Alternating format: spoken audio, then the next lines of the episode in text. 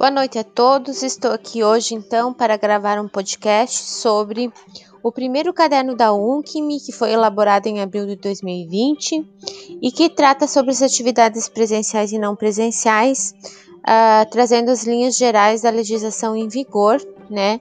Um caderno que foi elaborado com a parceria uh, junto a Undime do Rio Grande do Sul e a FAMURS.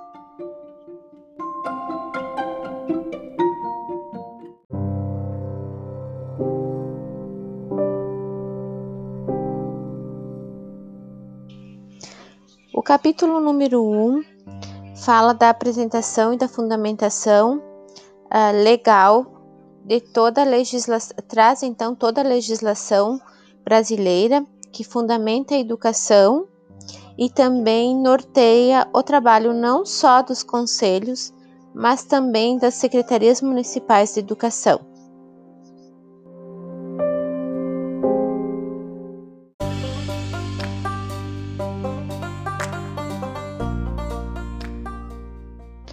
Capítulo número 2, então, traz uh, sobre trata sobre educação à distância, trazendo então nesse capítulo informações de como é uh, e o que pode ser considerado a educação à distância, sendo esta uma modalidade de ensino que tem regramento próprio sendo necessário ser para ser efetivadas uh, efetivada nas escolas então um certo regramento utilizando plataformas digitais, uh, bem como a disponibilização de conteúdos, aulas, enfim, em aplicativos específicos aonde o aluno poderá ter acesso uh, de forma remota em tempo assíncrono ou síncrono conforme tiver disponibilidade de tempo, né? E os professores uh, confeccionam, elaboram, enfim, todo o material uh, apropriado para essa modalidade de educação, sendo que uh, requer, então, ela acontece através de ferramentas digitais.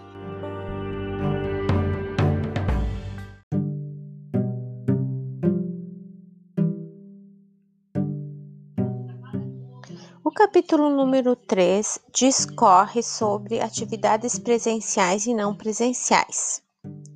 Uh, começa uh, trazendo informações, então, das atividades complementares uh, destinadas, então, ao ensino superior.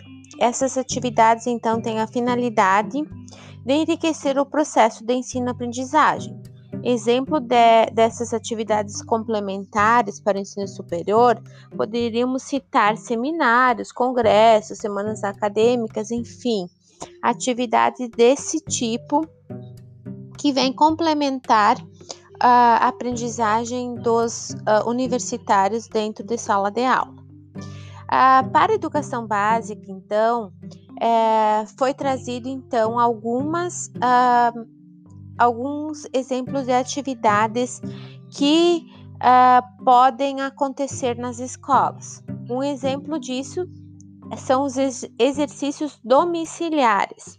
Os exercícios domiciliares eles são usados então para garantir o percurso da aprendizagem das crianças né, e dos estudantes que estão impedidos de frequentar a escola por um longo período em razão de estarem com alguma doença ou mesmo uh, em um período de gestação, conforme já está previsto na legislação em vigor.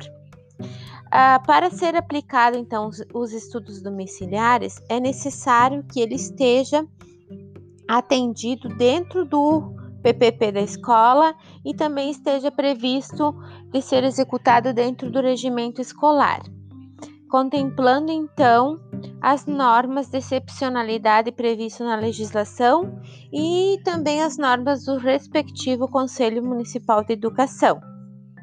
Uh, descreve também sobre uh, um item uh, denominado atividades compensatórias em frequência ou atividades complementares. Tá? segundo a legislação em vigor, poderão ser exigidas atividades complementares no decorrer do ano letivo ah, aos estudantes que ultrapassarem o limite de 25% de faltas. Essas atividades complementares compensatórias em frequência, elas têm a finalidade de compensar então os estudos, né, os exercícios ou outras atividades escolares das quais os alunos ou estudantes não tenham participado em razão da sua infrequência escolar.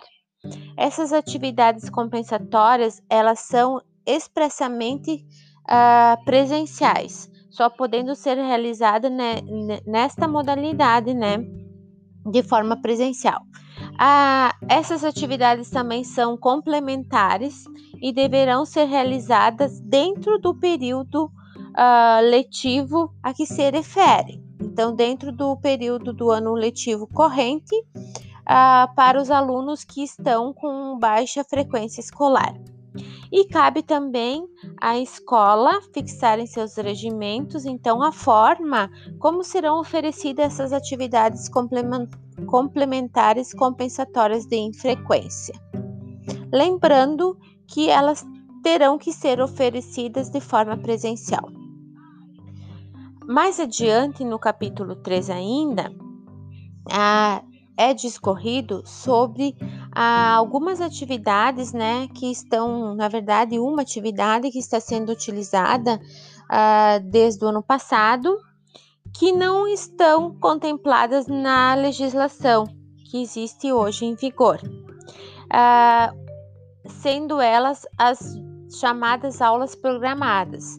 Na verdade, quem vem usando esse tipo de, de aula uh, é a rede estadual de ensino do Rio Grande do Sul, que foi orientada né, pela sua mantenedora, a SEDUC, e estão então aplicando essas aulas programadas, que são aulas que se referem às atividades planejadas pelos professores. Uh, para o desenvolvimento de objetos do conhecimento dentro ou fora da sala de aula tradicional. E desta forma, essas atividades precisam contemplar os objetivos eh, pedagógicos já previstos, então, nos seus documentos escolares e também previstos no calendário escolar. Uh, portanto, as aulas programadas são organizadas a partir das habilidades já contextualizadas dentro do percurso escolar. Elas podem ser aplicadas, então, tanto para a educação infantil quanto para o ensino fundamental.